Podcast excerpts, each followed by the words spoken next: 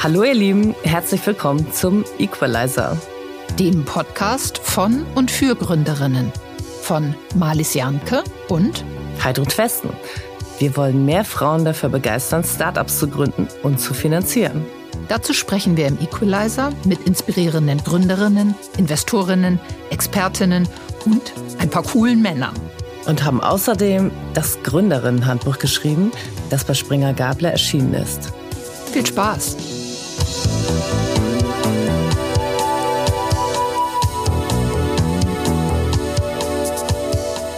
Wir freuen uns über unseren Kooperationspartner KfW Capital.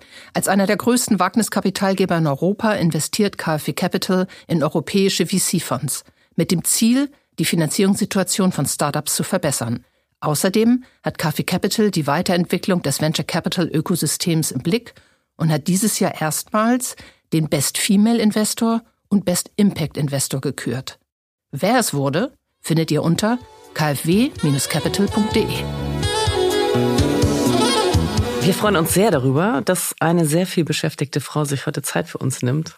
2015 ließen die Filterblase im Netz und russische Bots sie nicht mehr los. Gemeinsam mit einem Freund entschied sie, wir probieren mal aus, da was zu bauen. Mit Civi, eine Kombination aus Citizen und Survey, gründete sie ein technologiegetriebenes Marktforschungs-Startup, das Statistik mit KI verbindet und heute für die Politik, Medien wie Der Spiegel sowie für Unternehmen wie VW, E.ON und Vodafone arbeitet. Herzlich willkommen, Janina Mütze. Hallo, ich freue mich hier zu sein. Ja, liebe Janina, wir freuen uns, dass du hier bist und wir freuen uns auch, dass wir mal wieder bei Hastings in Berlin sind. Gleich zum Einstieg eine kleine, große Frage. Was ist deine Vision? Ja, es fiel ja im, Einstieg, äh, im Einstieg schon äh, die Gründungsmotivation zumindest, dass wir die Meinungsvielfalt auch im Netz erhalten wollen und dass wir für Transparenz über Meinungen in der Gesellschaft weiterhin sorgen wollen, auch wenn es da sehr viel Manipulationen gibt. Das war der Grund, weshalb wir Survey gegründet haben, weshalb wir versucht haben, äh, repräsentative Meinungsforschung aus dem Internet ähm, zu holen. Und das ist uns auch sehr gut gelungen. Und ich glaube, diese Vision, die wollen wir natürlich weiterführen. Ähm, bislang sind wir nur in Deutschland aktiv, aber das geht sicherlich noch größer und noch umfangreicher. Super. Total wichtig. Also ich habe vorhin auf dem Weg hierher kurz Zeitung gelesen und äh, über den neuen Club of Rome Report und äh, die oder Staten als eins der einen der wichtigsten eine der wichtigsten Hürden und eines der größten Probleme zurzeit eben die äh, nicht faktenbasierte Entscheidungsfindung von Menschen, also durch Social Media und Bots und so weiter verzerrte Wahrnehmung ähm, weil die dazu führt, dass wir nicht zu gemeinsamen Lösungen kommen. Und das wären die einzigen, die uns jetzt wirklich weiterhelfen würden. Insofern umso wichtiger, äh, dass es Unternehmen wie euch gibt, die da so ein bisschen Klarheit oder Transparenz reinbringen. Aber zurück zum Interview. Du nennst dich Gründerin aus Zufall und sagst, du wärst eigentlich eher sicherheitsorientiert aufgewachsen. Erzähl doch mal, wie das war und was du dann studiert hast. Ja, das habe ich tatsächlich öfter mal gesagt. Ähm, eigentlich immer vor dem Hintergrund, dass ich andere Menschen zum Gründen und zum Springen motivieren möchte. Und mit aus dem Grund erzähle ich ein bisschen meine, über meine eigene Geschichte, dass ich äh, selbst, ähm, also ich bin in einem äh, westdeutschen Vorort äh, groß geworden, ähm, habe so im klassischen Familienmodell äh, von damals bin ich groß geworden und ich habe tatsächlich nie, ich bin eigentlich nie mit Unternehmern wirklich in Kontakt gekommen. Ich habe sogar Volkswirtschaft studiert, dann bin nach Berlin gezogen, aber auch da weiß ich noch, dass mir diese BWL-1-Kurse über äh, Rechtsformen von Unternehmen eigentlich gar nichts gesagt haben und das total abstrakt war für mich und ich gar nicht wusste, was ich damit anfangen soll. Ähm, mir ist dann einfach rückblickend aufgefallen, dass dieser ähm, die Möglichkeit, dass man ein Unternehmen gründen kann, dass man sich selbstständig machen kann, dass man seine eigene Karriere gestalten kann, dass ich das eigentlich nie ähm, auf meinem persönlichen Radar hatte, äh, bis ich eben bis ein, zwei Zufälle zusammenkamen und ich eben zu dieser Gründung gekommen bin. Und ähm, dementsprechend versuche ich das immer so ein bisschen nach vorne zu stellen, dass das geht, das gibt's ähm, auch. Und ich würde mich auch freuen, wenn wir in den Schulen da auch drüber sprechen, über die, den Karriereweg der Selbstständigkeit. Ne? Also Absolut. Also, diese, also insbesondere vor dem Hintergrund, ähm, du hast jetzt über die Klimakrise gesprochen, aber es gibt ja ganz viele andere gesellschaftliche Veränderungen darüber hinaus. Also wir wissen einfach nicht, was die Jobs der Zukunft sein werden. Das heißt, dieses, das Leben selbst in die Hand nehmen und selbst seine eigene Karriere und seinen eigenen Job zu gestalten, wird wahnsinnig wichtig sein. Und ich glaube, diese Kompetenz müssen wir irgendwie auch weitergeben. Mhm. Finde ich auch super wichtig und ist auch im, im, dem Motto des Equalizers getreu, dass wir auch versuchen, vor allen Dingen natürlich Frauen äh, zum Gründen und zum Springen, wie du es nennst, äh, zu bringen. Wie ging es weiter nach dem Studium? Ich habe Volkswirtschaft studiert in Berlin. Ähm, das war so ein bisschen auch der Kompromiss für meine Eltern. Wenn ich schon ins wilde Berlin ziehe, dann mache ich wenigstens ein sicheres Studium und nicht Psychologie und nicht Politik. Ähm, das wären sicherlich auch noch so Interessensfelder gewesen. Ich habe dann schon sehr früh immer äh, gearbeitet. Ich war eigentlich immer mehr im Job als in der Uni. Ähm, habe mit 18 angefangen, in der französischen Botschaft zu arbeiten. Erst als Kellnerin, habe mich dann in die Finanzabteilung, in, ein, äh, ja, in die Dependance des, äh, des Finanzministeriums hochgearbeitet als Praktikantin und habe dann über die europäische Finanzaufsicht dort äh, viel geschrieben ähm, so Reports nach Paris. Und das war dann auch für mich der, der inhaltliche Punkt, mit dem ich dann in einen Interessensverband gegangen bin, äh, in dem ich nach dem Studium auch als Referentin der Geschäftsführung gearbeitet habe. Ähm, das war quasi mein erster Job dann nach dem Studium. Ich war 24 und was war das für ein Interessensverband? Der vertritt äh, Venture Capital und Private Equity. Ich war nicht lange in der Referentenposition, weil ich mich dann entschieden habe, äh, in, zu springen in die Selbstständigkeit. Und zwar hat mein damaliger Mitgründer mich dann immer, äh, mein damaliger Mitgründer, mein heutiger Mitgründer und damaliger Bekannter, ähm, hat mich immer wieder mit der Idee ähm, ja, konfrontiert, dass man eigentlich so eine Art Plattform bauen müsste, in der Entscheidungsträger und Entscheidungsträgerinnen besser mit ihren Zielgruppen zusammenkommen, in der man irgendwie richtige Fakten sieht über die Meinung der eigenen Zielgruppe. Ja, und ich fand die Idee immer so ein bisschen schwammig und habe das dann immer gechallenged, so lange, bis er meinte, dann mach doch einfach mal mit, anstatt dass du nur rummeckerst. Wann war das so ungefähr? Das war 2015. Genau, da war ich dann 24. Und den kanntest du schon äh, von zu Hause? Genau, genau. Wir kennen uns aus der Kommunalpolitik, ähm, kennen beide zusammen sehr gut dieses Gefühl, dass man auf dem Marktplatz steht in der kleinen Kommune und es ja mit den ewig Gleichen immer spricht über die Umgehungsstraße, über neues Schulgebäude und eigentlich immer mit der gleichen Meinung konfrontiert ist, dass irgendwie alle dagegen sind oder so. Ähm, aber man weiß natürlich auch, dass diejenigen, die man am Freitagnachmittag auf dem Marktplatz trifft, nicht repräsentativ für die gesamte Gemeinde sind. Und ähm, mhm. es ist nur einfach wahnsinnig schwer, in, in kleinen Ortschaften äh, eine gute, gute Datenbasis für Stimmungen zu bekommen. Das funktioniert nicht auf klassischem Wege. Und ähm, das ist so ein Problem, das haben auch alle Unternehmen bis heute. Dieses, immer wenn die Zielgruppe sehr, sehr klein wird, also wenn es nur eigentlich um wenige Menschen geht, verhältnismäßig wenige Menschen, wenige Zehntausende beispielsweise, dann ist es ganz schwer, da ein valides Abbild zu bekommen. Ähm, und ist aber auch für Unternehmen entscheidend, die ein neues Produkt launchen wollen ja. oder ne, also neue Ideen testen wollen. Auch da muss man wissen, was möchte meine Zielgruppe eigentlich. Hm. Kommen wir später noch ein bisschen hin zu eurem Geschäftsmodell.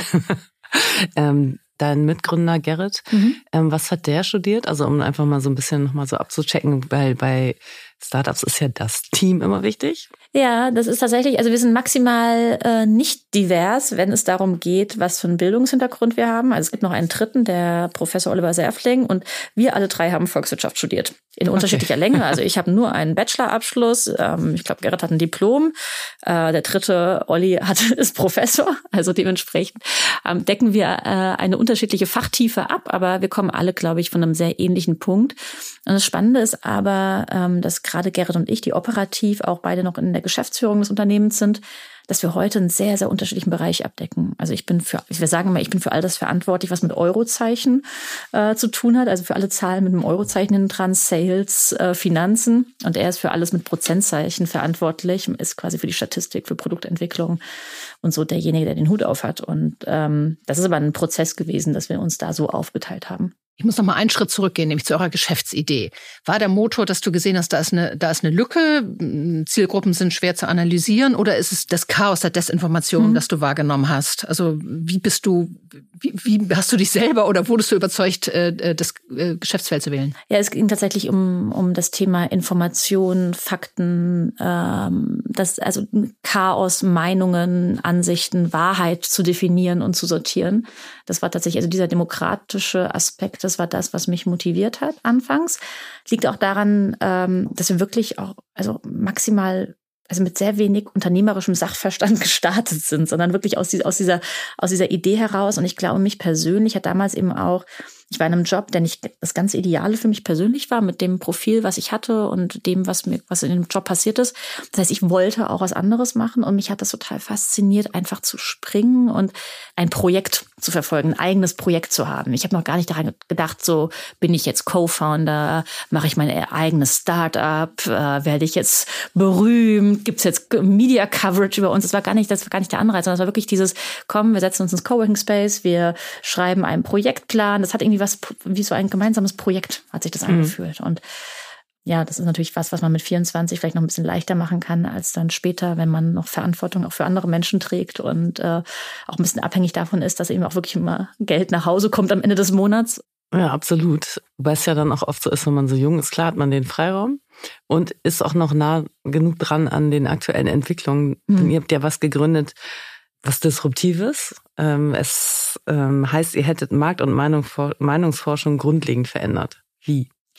Wir, ich habe es ja eingangs gesagt, uns ging es darum zu sehen, dass äh, es im Internet keinen Mangel an Meinungen gibt. Es aber leider der Fall ist, dass in Kommentarspalten oder durch Bots eben eigentlich nicht ein, also ein, kein repräsentatives Abbild der Meinung äh, stattfindet, sondern diejenigen, die am, die die besten Bots bauen, am meisten schreien, am lautesten schreien, die Meinungs, äh, die Meinung dominieren. Und wir haben uns überlegt, wie man aus diesem, aus dieser Menge an Meinungen eben ein repräsentatives Abbild schafft und haben Algorithmen entwickelt, die es uns ermöglichen, eben online zu rekrutieren. Also wir haben mittlerweile das größte Panel für Markt- und Meinungsforschung in Deutschland. Und unter diesen Panelisten, die wir eben schrittweise verifizieren, auf Umfragen live Stichproben zu ziehen und zu gewichten ähm, und diese Ergebnisse direkt äh, an die Befragten und an unsere Kunden auszuspielen. Also es, es wirklich geht sehr viel um dieses, um diesen Echtzeitcharakter, dass wir live diese Daten erheben und ausspielen. Und der größte Differenziator ist wahrscheinlich zu anderen Unternehmen eben durch dieses Echtzeitelement, durch die Technologie, dass wir ähm, sehr, sehr schnell Daten ausspielen und auch sehr tief runter in sehr spitze Zielgruppen kommen. So, ich hoffe, das war jetzt irgendwie nicht zu abstrakt.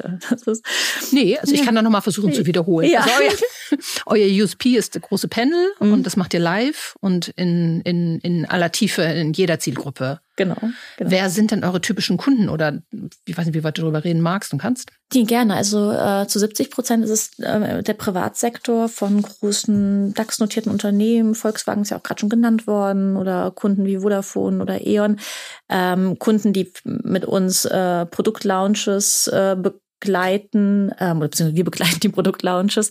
Äh, wir erheben Zielgruppendaten, vermessen Kampagnen, messen eben fortlaufend auch Marktanteile, Kannst Wechselbereitschaften. Du mal ein konkretes Beispiel so sagen? Also mhm. so ein also ein ganz konkretes Beispiel ist quasi, ähm, Volkswagen hat äh, sein Elektrofahrzeug, den ID3, den ID4, den ID-Bus auf den Markt gebracht und ähm, hat sehr, sehr große Werbekampagnen ähm, für diese Autos ähm, konzipiert. Mhm. Und wir messen diese Kampagnen jetzt seit, glaube ich, fast zwei Jahren fortlaufend in den Käuferpersonas des Konzerns, dass man wirklich rund um die Uhr sehen kann, was funktioniert, was funktioniert nicht und was funktioniert auch jeweils in der spezifischen Zielgruppe.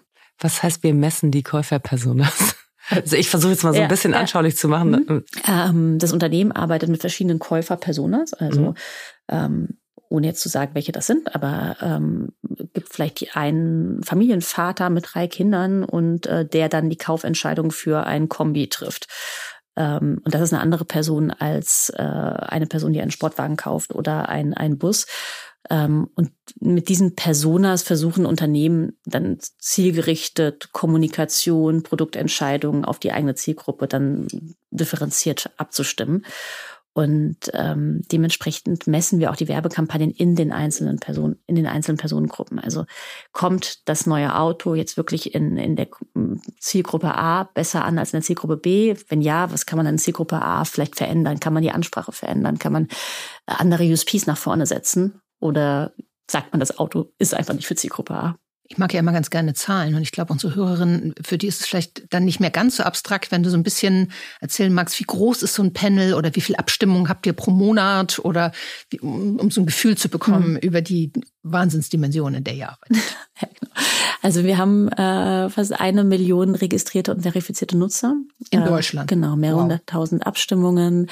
Ähm, wir versuchen immer große Stichproben zu ziehen. Ähm, also wenn ihr eine Erhebung bei uns einen Auftrag gibt, dann sagen wir nicht, bei tausend Leuten machen wir Schluss, sondern wenn es irgendwie bevölkerungsrepräsentativ ist, dann gehen wir auch gerne sehr viel größer, um dann noch tiefer auch zu filtern, um zu sagen, klasse, du hast jetzt 10.000 Deutsche äh, befragt zu folgendem Thema. Wir filtern das mal nach äh, NRW oder nach Bayern oder wir sagen deinem Vertrieb mal, wie das in den einzelnen Regierungsbezirken aussieht, damit der Vertrieb zielgerichtet aussteuern kann. Wie habt ihr das geschafft, so ein riesen Panel aufzubauen? Hm, ich glaube, wir haben zwei Veränderungen im Recruiting reingebracht. Zum einen äh, holen wir die Leute dort ab, wo sie Lust und Zeit haben, sich mit Themen zu beschäftigen. Also Meinungsforschung und Marktforschung hat ja bislang so funktioniert, dass Menschen überzeugt werden müssen, am Telefon mitzumachen oder, oder auf der Straße. Oder auf der Straße oder eben online bezahlt werden. So. Und wir incentivieren, also wir, wir holen die Leute online da ab, wo sie sich gerade mit Themen beschäftigen, in Nachrichtenartikeln beispielsweise, mit passenden Fragen und funneln sie dann so schrittweise auch zu anderen Themen hinüber. Ähm, und der zweite Unterschied ist, wir glauben nicht daran, dass man mit wenigen Cents äh, alle Menschen incentivieren kann, eine Meinung abzugeben. Ähm, wir arbeiten auch viel im, im Premium-Bereich ähm, und äh, egal, ob es um, um Ärzte geht oder um Menschen, die sich ein Luxusauto äh, kaufen wollen, das sind ja nicht die Menschen, die dann für wenige äh, Euros lange Umfragen beantworten. Dementsprechend haben wir uns überlegt, wie man sie incentivieren kann und sind dazu zum Schluss gekommen, dass wir ihnen live die repräsentativen Ergebnisse anzeigen müssen. Also dass ein Teil unseres Geschäftsmodells ihnen auch zur Verfügung stellen. Das fußt, glaube ich, so ein bisschen auf dem Social-Media-Ansatz, dass man einfach einen fairen Austausch an Informationen ja. hat. Ähm, ja, ich musste jetzt gerade ein bisschen schmunzeln, als du auch meintest, äh, ihr seid sehr nah dran gewesen, aber ihr jung wart an den, an den neuen Entwicklungen. Ich glaube, das war damals einer Zeit, war das, glaube ich, was, was sich andere nicht so vorstellen konnten, dass das funktioniert. Zumindest ähm, ja, hat uns, hat uns das damals niemals geglaubt, niemand geglaubt, bis es dann eben soweit war und es geklappt hat, bis heute. Klasse. Ähm, Nochmal zurück zu eurem Gründungsteam. Ähm, Gerrit und du, ihr seid beide CEOs. Mhm. Das finde ich schon mal lustig. Also vielleicht kannst du dazu noch was sagen. Äh, zwei CEOs ist jetzt nicht so ganz äh, klassisch. Und zweite Frage, der dritte Mitgründer, äh, Professor Serfing, ist ja nicht im Vorstand. Welche Rolle hat er? Genau, ähm, Olli Serfling äh, war operativ nie äh, mit dabei, hat aber uns von Anfang an in der wissenschaftlichen Machbarkeit, in der Konzeption äh, der, der, der ersten Algorithmen, der, der, des ersten technischen Setups unterstützt, beraten ähm, und ist auch heute immer noch ein starker Sparring-Partner mhm. für uns. Hast du bei ihm auch studiert oder ihr nee, beide? Nee, okay. nee, nee, nee genau. Witzig, ja. ähm, Gerrit und Olli haben miteinander studiert. Okay. Meine ich, vielleicht aber auch nicht, muss ich mal raus. ähm, wir haben beide nicht bei ihm studiert, nein. Ähm, Gerrit und ich sind beide ähm, CEOs ähm, haben aber ganz unterschiedliche Rollen. Also wir versuchen nach innen mit einer Stimme zu sprechen, eine Person zu sein. Das gelingt uns mal besser, mal schlechter. Ähm, das ist sicherlich eine Herausforderung an, an vielen Punkten. Wie macht man das in, in so einer co-geführten äh, Führung? Und ich glaube, auch ab einer gewissen Unternehmensgröße muss man da vielleicht auch äh, ja neue Absprachen immer wieder finden, ähm, auch ein, das Rollenverständnis immer wieder auch aktualisieren bislang klappt das für uns sehr, sehr gut und ermöglicht uns einfach eine andere Geschwindigkeit. Mhm. Ähm, wir sind einfach sehr viel schlagkräftiger zu zweit, weil wir uns, glaube ich, relativ unprätentiös miteinander unterstützen. Also es gibt Prozesse, ähm, da bastelt mir Gerrit äh, dann irgendwie Excel-Sheets für den Prozess und dann gibt's wieder Prozesse, äh, da lese ich was gegen von ihm und korrigiere irgendwelche Dokumente von ihm. So, also mhm. das ist ähm, glaube, wir sind, ich glaube, dieses Unprätentiöse und die, also und auch die Fähigkeit zu haben, sich selbst nicht so sehr in den Vordergrund zu stellen, mhm. das braucht's dann schon. Also wenn es so ein mhm. Kompetenzgerangel und so ein Machtgerangel gibt, mhm. dann ist das nicht gut. Aber ich glaube, die Firma hat bislang immer sehr viel Platz gelassen zur persönlichen Entfaltung. Mhm. Und äh, das ist natürlich in so einem wachsenden Unternehmen ist das natürlich auch schön. Also es gibt einfach, es gibt einfach immer zu viel Arbeit. Dementsprechend Klar. muss man sich nicht um die Arbeit streiten. Nee. Ähm, aber du bist ja schon mehr so das Gesicht nach außen. Ähm, wie teilt ihr euch die internen Jobs auf? Ähm, genau, ich mache äh, viel nach außen in der Kommunikation, ähm, auch äh, im Vertrieb, also viele, viele Kundengespräche. Ähm, nach innen bin ich noch verantwortlich für die Finanzen ähm, und auch für die operativen Teams, die nach draußen arbeiten, also Vertrieb, Marketing, Kommunikation, äh, die Media-Kooperation. Ähm, das ist schon viel, ähm, funktioniert aber auch vor allem deshalb so gut, weil ich da sehr, sehr starke Führungskräfte in den, in den Teams habe wo es mich dann nicht im tagtäglichen, in jedem einzelnen Prozess äh, mehrere Stunden braucht. Ähm, Gerrit ist sehr viel stärker nach innen aktiv und ähm, verantwortet auch viele Prozessketten zwischen den Teams. Ähm, ist aber auch für die Produktentwicklung, Weiterentwicklung, Methodenentwicklung und so verantwortlich. Und auch da ist unser Ziel immer, dass seine Kreativität im Fokus mehr Raum bekommt und weniger die prozessuale Abwicklung. Ne? Also dieses, dieses Abgeben der, der Operations ist echt, äh, es ist ein, ist ein fortlaufender Prozess, wenn man dann doch immer wieder, ne, gerade weil wir uns auch für nichts zu schade sind, ähm, immer auch wieder ganz tief reingehen und alles, also dann alles auch gerne dann äh, selbst machen, wenn es irgendwo brennt. Ähm, aber das ist natürlich dann eigentlich der Wachstumsmotor, dass wir beide da in unseren Wirkungskreis ein bisschen verändern. Kleiner Einschub. Wir haben ja seit ein paar Folgen ähm, immer andere Podcasts, die auch von Frauen gemacht werden, vorgestellt, weil auch in dem Bereich Frauen unterrepräsentiert sind. Also es gibt eine Podcast-Host Gender Gap. Und heute möchte ich gerne einen Podcast empfehlen, der eigentlich so ähnlich aufgestellt ist wie wir, allerdings englischsprachig, nämlich Venturing Women von Daria Kamkalova. Sie möchte auch äh, Female Founders Investors motivieren, sich im Startup-Ökosystem stärker zu engagieren mit dem Ziel, mehr Frauen zur Startup-Gründerinnen zu machen und mehr Investorinnen dazu zu bringen, mehr als diese ein bis drei Prozent Kapital in Female Founders zu investieren. Ganz coole Geschichte, hört mal rein. Ja, soweit unsere Midroll. Jetzt zurück zu dir, Janina. Ich möchte noch mal ganz gerne wissen, für unsere Hörerinnen auch, äh, wie groß seid ihr jetzt? Also jetzt vielleicht mal in Mitarbeiteranzahl. Wir sind aktuell etwas mehr als 100. Wow. Und wie ist da so eine Wachstumsjourney?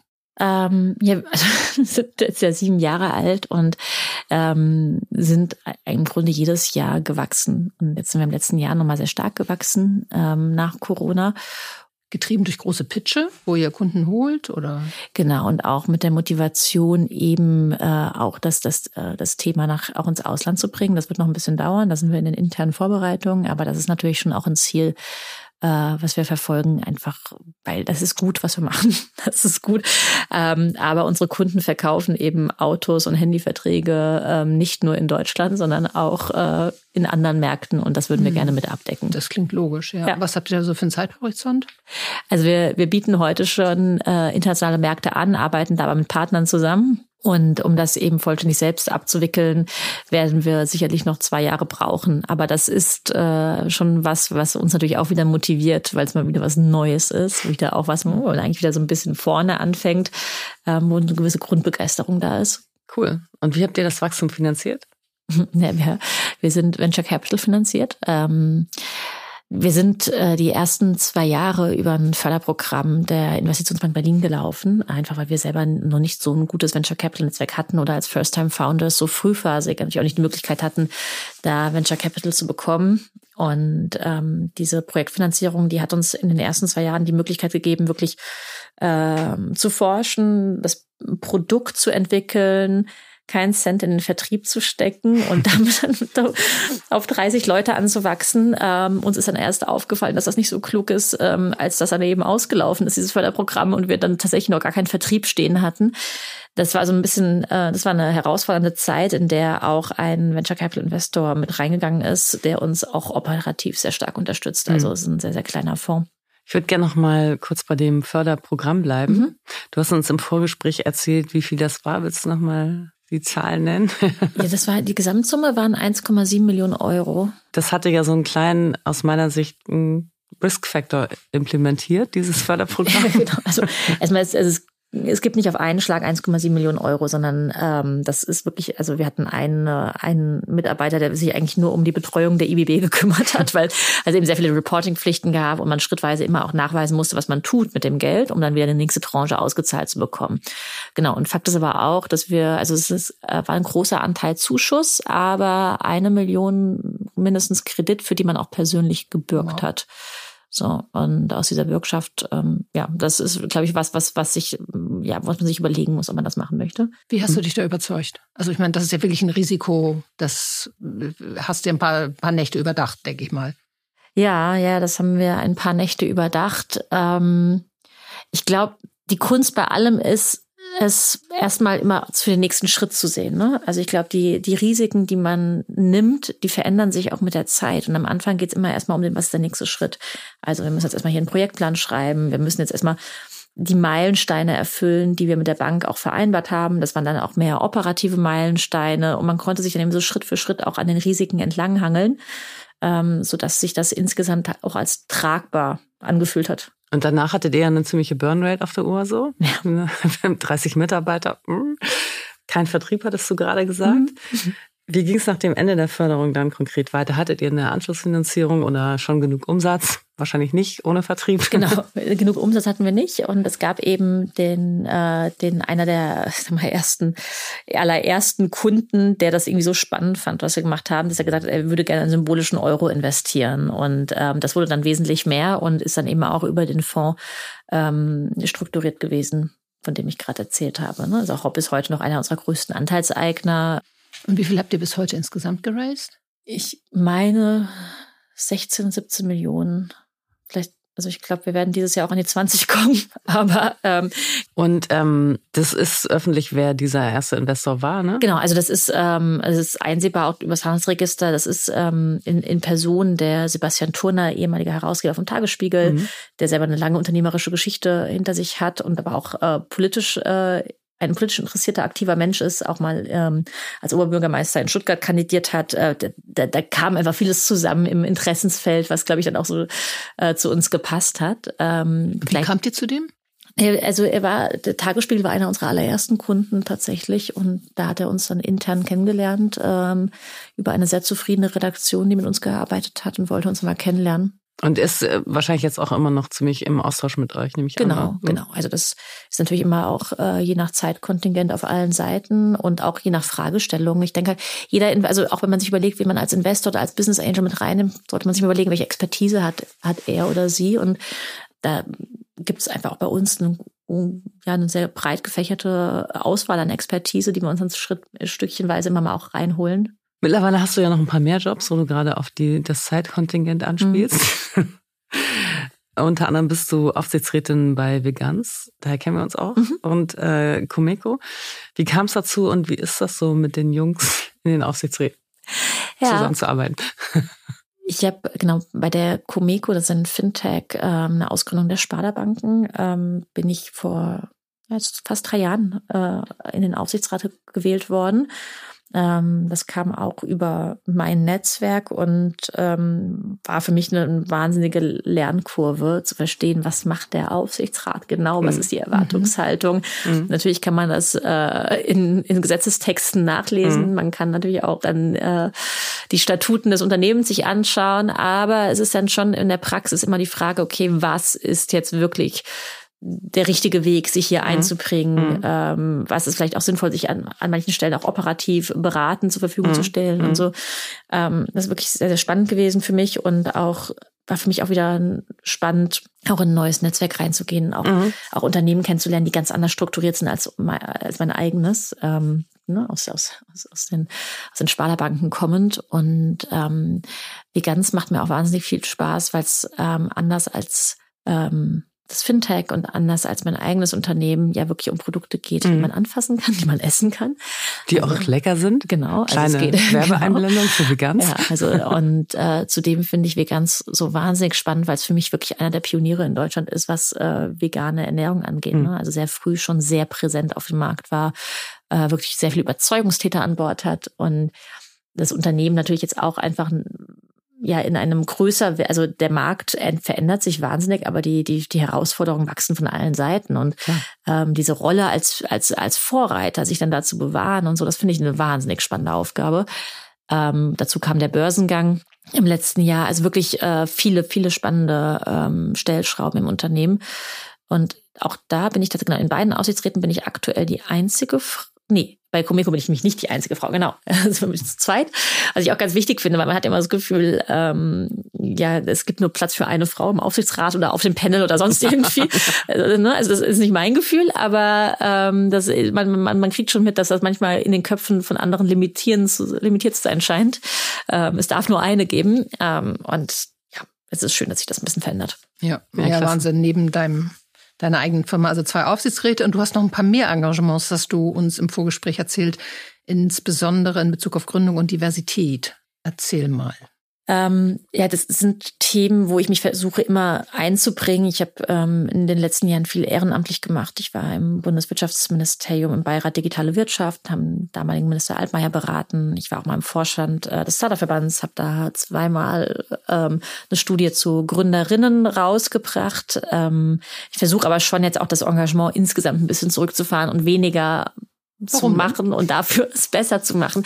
Naja, weil man schon auch ein bisschen aufpassen muss, was das eigene Zeitkontingent angeht und ähm, ich da auch immer mal an Punkte gekommen bin, wo ich gedacht habe, es geht jetzt, es geht zwar irgendwie noch, aber ich mache das nicht mehr so gut, wie ich es eigentlich machen möchte. Und äh, dementsprechend gucke ich dann schon immer, wo ich mich äh, sinnvoll einbringen kann und finde das auch völlig in Ordnung zu sagen, nach zwei, drei Jahren, ähm, das habe ich jetzt hier gemacht und bis hierhin bin ich zufrieden und jetzt gucke ich mal, dass das irgendjemand anders gut weiterführen kann. Absolut.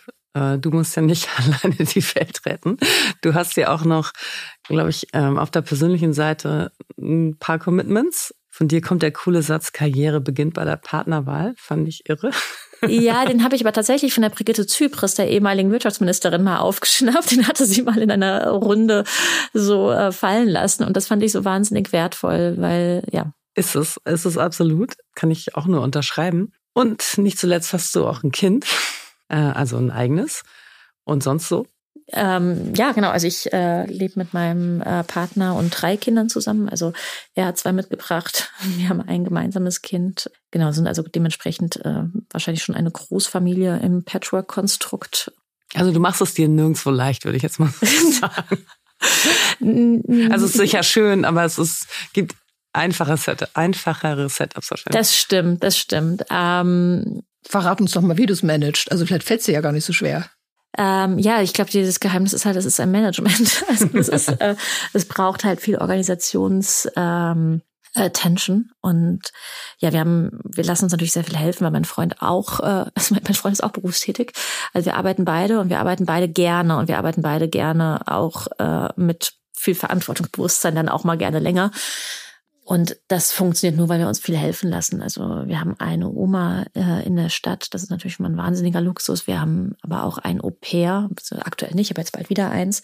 Ähm, eine sehr, sehr großartige Babysitterin, die schon Teil der Familie ist. Ähm, und so bin ich eigentlich nicht alleine zu Hause. Es ist immer jemand da und es ist ein Na, Die letzten zwei Jahre waren ja alle da, ne? Also ich frage mich gerade, ja, wie, das so, wie das so zu Corona-Zeiten lief dann ja. Au-pair, Babysitter, Eltern alle plötzlich im Homeoffice sind. Ja, waren, also ich, genau, es war, ähm, es war schon relativ turbulent und ich hatte aber auch wahnsinnig, also es, es hat sich für mich auch gut gefügt. Ich bin äh, schwanger geworden 2020 und habe dann quasi mitten im zweiten Lockdown das Kind zur Welt gebracht und ich habe tatsächlich auch dann dadurch natürlich die Möglichkeit gehabt, viel von zu Hause zu machen, äh, sehr nahtlos irgendwie beides irgendwie parallel zu schaffen.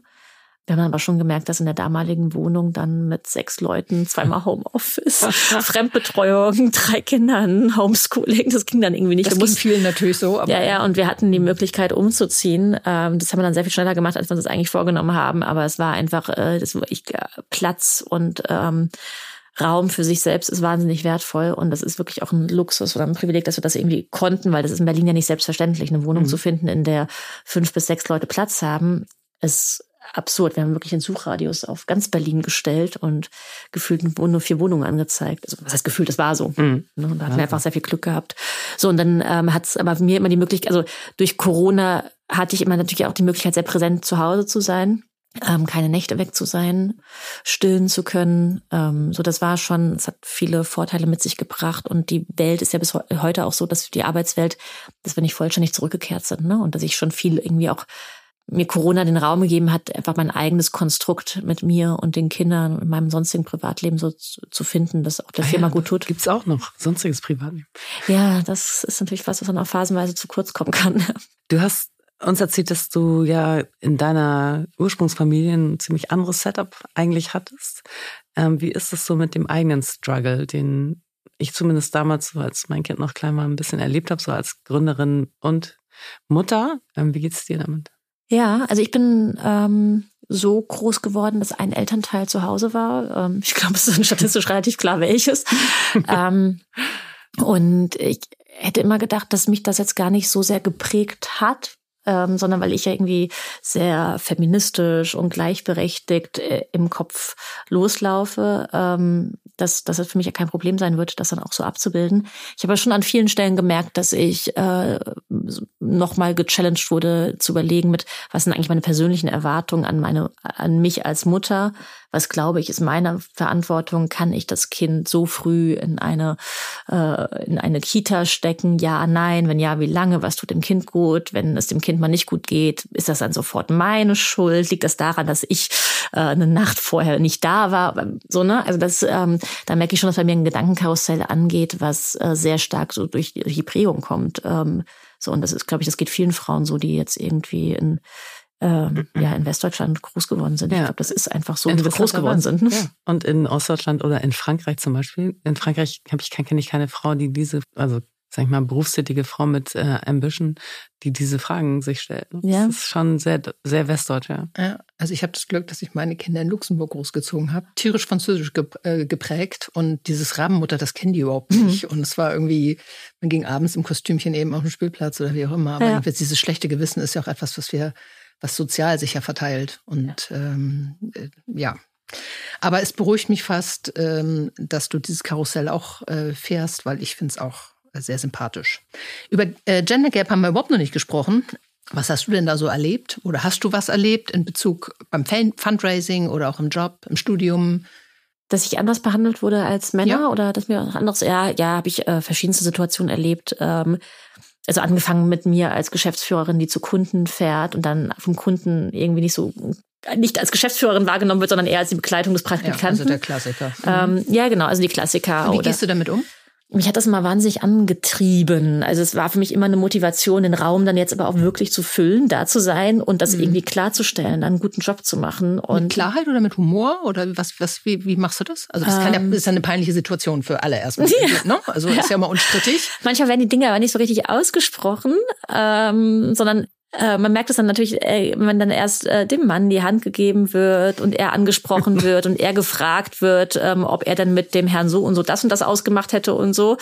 Und dann fügt sich das ja dann so langsam im Gespräch, weil ich die Einzige bin, die Antworten geben kann, die das Produkt. Also du machst dann so weiter. Ich mach dann einfach okay. so weiter und mhm. lass dann äh, lass die Situation so ein bisschen laufen. Es gibt manchmal wurde mir auch im Nachhinein von Meetings dann gespiegelt, dass man davon ausgegangen ist. Ähm, weiß ich nicht, dass ich äh, vielleicht irgendwie äh, dann eine Affäre mit dem Investmentmanager hatte, weil ansonsten hätte ich ja gar nicht den Pitch beim VC jetzt gehabt oder wäre jetzt gar nicht im Raum gewesen, weil das hätte ja mein Mitgründer alleine machen können und so.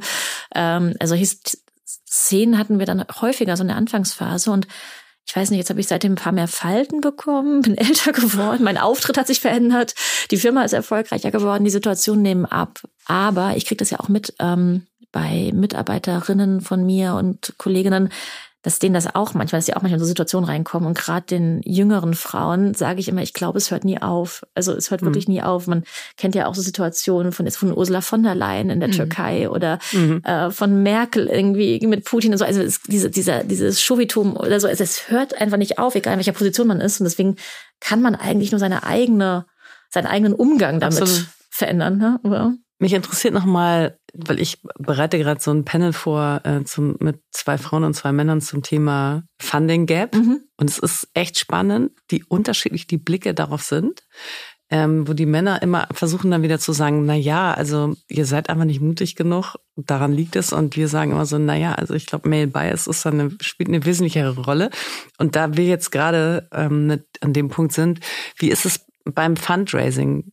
Gewesen. Also wirklich, okay, also die, man nahm an, du hast was mit einem der Investmentmanager, damit du überhaupt im Raum sitzen darfst. Mhm. Finde ich ja schon mal eine wirklich großartige Aussage, also sehr schön. Ähm, wie, wie waren deine Erfahrungen sonst konkret beim Fundraising? Kam auch von einem über 80-jährigen äh, LP, der irgendwie telefonisch zugeschaltet war, aber es spielt auch anyway, keine Rolle. Ist völlig ja, egal. Okay, es war ein very old white man. Ja, ja, ja, genau wie, naja, ich, also ich merke das bis heute. Das ist manchmal, ähm, und heute betrachte ich es aber mehr als eine Chance ähm, und das ist auch eine Stärke als äh, unser, also in unserem Geschäftsführungsteam. Es ist diese Biases sind manchmal sind einfach noch da. Mittlerweile ist es halt für viele ein Asset, weibliche Gründerinnen im Portfolio zu haben oder im Netzwerk und ähm, deswegen werde ich da, also wird man erstmal sehr, sehr freundlich und äh, respektvoll behandelt und wird einem da irgendwie sehr auf Augenhöhe begegnet.